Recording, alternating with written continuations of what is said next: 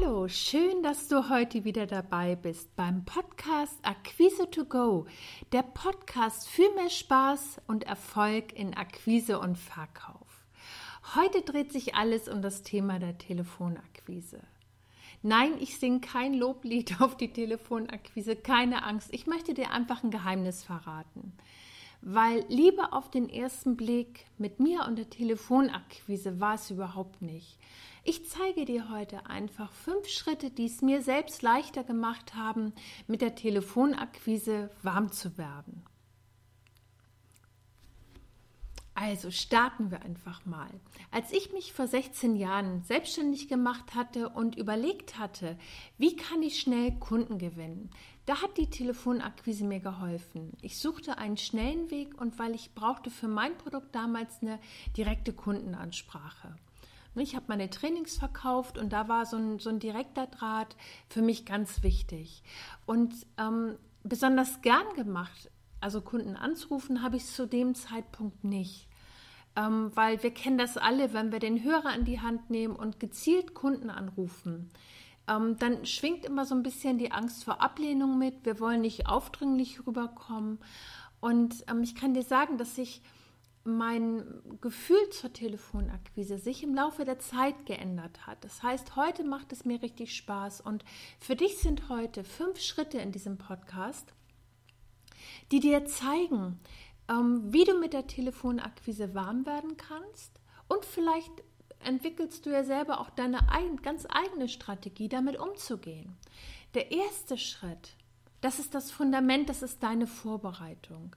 Weil wenn du mal hier und mal dort anrufst, kostet dich das ganz viel Zeit und es bringt in der Regel nichts. Also was du brauchst, ist eine richtig gute Vorbereitung. Das ist das, dein Fundament im Grunde für erfolgreiche Kundengewinnung. Ähm, als ich damals gestartet bin, habe ich mir genau überlegt, welche Ziele ich erreichen möchte. Das heißt, ich habe mir ganz klar ein Gesprächsziel definiert und habe mich immer gefragt, womit möchte ich gern aus dem Gespräch herausgehen. Dann habe ich mir mögliche Anknüpfungspunkte erlegt, damit ich einen guten ersten Satz hinbekomme, mit dem ich sofort Interesse wecke. Und die Herausforderung für uns ist ja, wenn wir anrufen, dass sofort der Funke überspringt. Und so konnte ich entspannt starten und gleichzeitig genau hinhören, wo meinem Gesprächspartner der Schuh drückt. Und ich sage dir ganz ehrlich, es hat wirklich einige Gespräche gebraucht, bis ich mich sicher und entspannt gefühlt habe. Im Nachhinein kann ich sagen, das ist im Grunde wie Fahrradfahren lernen. Ähm, zuerst war es eine ziemlich wackelige Angelegenheit und ähm, wenn man es täglich übt, geht es nach kurzer Zeit wie von selbst. Also mein erster Praxistipp für dich, definier ganz genau, deine Zielgruppe, die du ansprechen möchtest und schau dir ganz genau an und das ist so wichtig, dass du dein Gesprächsziel von vornherein definierst, weil dann kannst du deine Gesprächserfolge viel schneller für dich auswerten und ähm, auch siehst sofort, welche Informationen du gewonnen hast. Am besten, du machst dir so einen kleinen Plan. Ähm, ich habe das so gemacht, ich habe mir immer feste Termine für meine Telefonate in meinen Kalender eingetragen. Und ganz wichtig, und das ist ein entscheidender Punkt, damit du gut für dich auch in der Motivation bleibst, nimm dir nach jedem Telefonat einen Moment Zeit und schau ganz genau, welche Ergebnisse du erzielt hast. Also das können Fragen sein wie, was habe ich erreicht, was habe ich von meinem Gesprächspartner erfahren, was ist mein nächster Schritt und ganz wichtig, was will ich beim nächsten Mal anders machen. Es geht nicht darum, dass du dir Fehler ankreidest, es geht nur darum, dass du dir anschaust, welche Ergebnisse hast du erzielt und vielleicht welche Informationen brauchst du noch für die Zukunft. Also es ist ganz wichtig, selbst wenn wir Nein im Telefonat hören. Es ist nur eine Erfahrung und es gilt nur für den Moment. So, kommen wir zum zweiten Schritt, der Gesprächseinstieg. Das ist für viele, die Telefonakquise damit starten oder das vielleicht auch schon einige Zeit machen, ein heikler Moment, weil wir einerseits Interesse wecken müssen, also das heißt, wir müssen sofort auf den Punkt kommen. Und hier, und das ist der, der wertvolle Aspekt, wenn du dich gut vorbereitest, ähm, weil die Zielsetzung ist ja, dass wir möglichst viel Aufmerksamkeit erzeugen. Und dafür müssen wir wissen, welche Herausforderung unser Gesprächspartner hat. Weil der Gesprächspartner, den wir anrufen, seine erste innere Frage ist, wenn ähm, er den Hörer abnimmt und du vielleicht ganz kurz erzählst, worum es geht bei dir. Seine erste innere Frage ist, was ist für mich drin? Und aus diesem Grund ist es so wichtig, dass wir gleich auf den Punkt kommen und einen Mehrwert für den Angerufenen parat haben. Also mein Praxistipp, mein zweiter Praxistipp für dich. Recherchiere bitte ganz gezielt. Je mehr Informationen du über deinen Gesprächspartner hast, desto leichter gelingt dir der Einstieg. Und du kannst Folgendes machen. Du kannst dich vor deinem Telefonat in die Situation deines Gesprächspartners versetzen und frag dich bitte mal, womit kannst du seine Aufmerksamkeit wecken und notiere dir das, bevor du in dein Gespräch startest. Okay, kommen wir jetzt zum dritten Schritt, wie ich mit der Telefonakquise warm geworden bin. Also prima, du hast es geschafft, du hast dich vorbereitet, du hast den Gesprächseinstieg hinbekommen. Du hast jetzt die volle Aufmerksamkeit deines Gesprächspartners.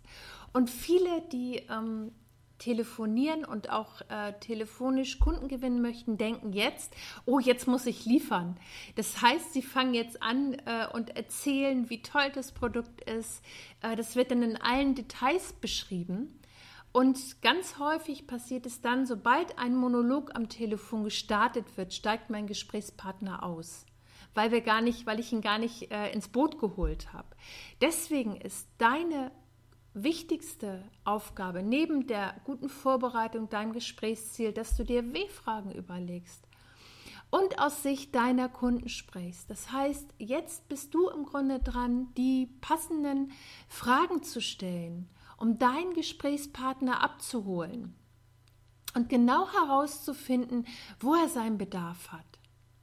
Und mein Praxistipp für dich, Erstell dir einfach einen kurzen Leitfaden. Das kann stichwortartig sein. Wichtig ist, dass du den Fokus auf deinem Ziel behältst. Überleg dir zwei, drei W-Fragen, die dir helfen, den Bedarf deines Gesprächspartners zu ermitteln. Wenn du möchtest, kannst du dir gern dazu hier eine kostenlose Infografik runterladen. Also achte bitte darauf, dass du keinen Monolog startest, sondern es geht immer darum, dass du einen Dialog startest. Und damit du die Aufmerksamkeit deines Gesprächspartners im Gespräch hältst, kannst du noch etwas tun. Und zwar vergiss Ich-Botschaften. Also äh, ich kann oder wir können oder wir unterstützen sie bei Punkt, Punkt, Punkt.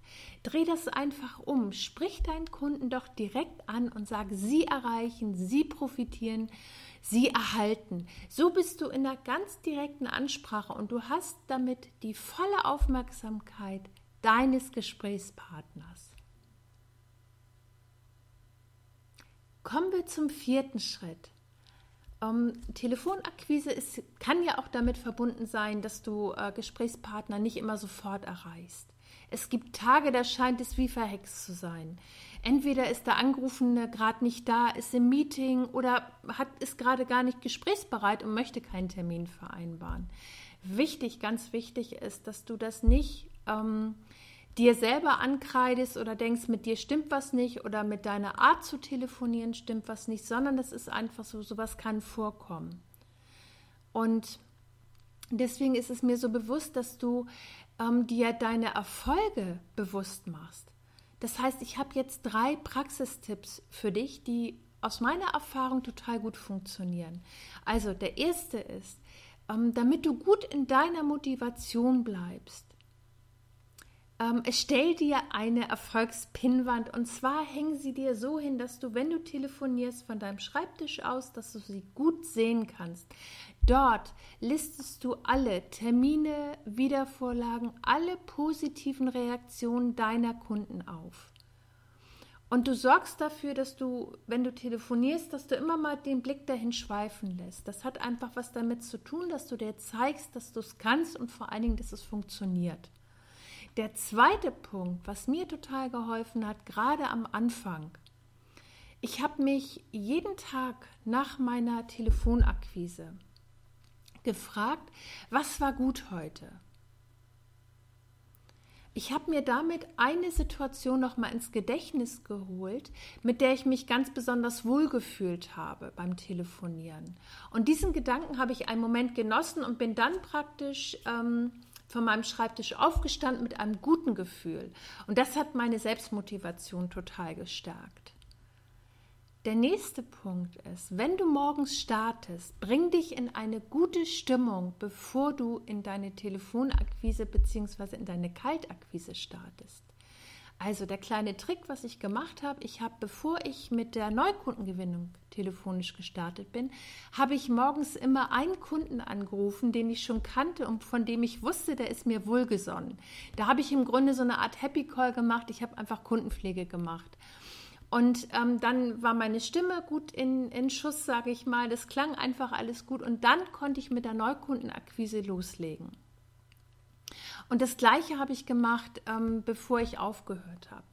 Das heißt, ich habe den Tag angefangen mit einem Kunden, wo ich wusste, das wird ein angenehmes Gespräch. Und genauso habe ich den Tag auch beendet. Das sind so die drei Tipps für die Selbstmotivation in der Telefonakquise. Und mein erfolgreichster und wichtigster Schritt aus heutiger Sicht, mich in die Telefonakquise zu verlieben, war einfach den Verkaufsdruck loszulassen. Als ich mir bewusst gemacht habe, dass ich nicht mit dem ersten Gespräch verkaufen muss, was sowieso nicht funktioniert und was den Eigendruck so hoch macht und vor allen Dingen ähm, das Fatale ist, der Druck würde sofort auf meinen Gesprächspartner überspringen.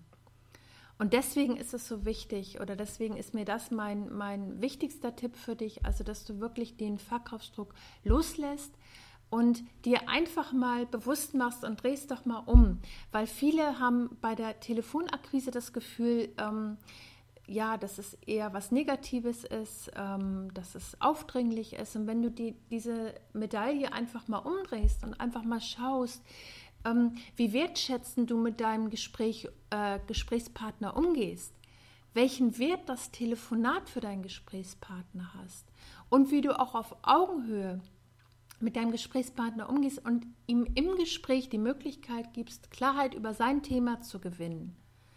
Ähm, das finde ich ist ein ganz anderer Blickpunkt, weil du bist automatisch nicht mehr Verkäuferin oder Verkäufer, du bist Lösungsanbieter. Und genau darum geht es. Es ist im Grunde nichts anderes als ein kurzes Gespräch, in dem du Fragen stellst und hörst, wo deinem Kunden der Schuh drückt. Du zeigst Interesse und hörst ganz genau zu. Und im besten Fall hast du eine ideale Lösung, die deinem Gesprächspartner hilft, seine Herausforderung besser zu meistern.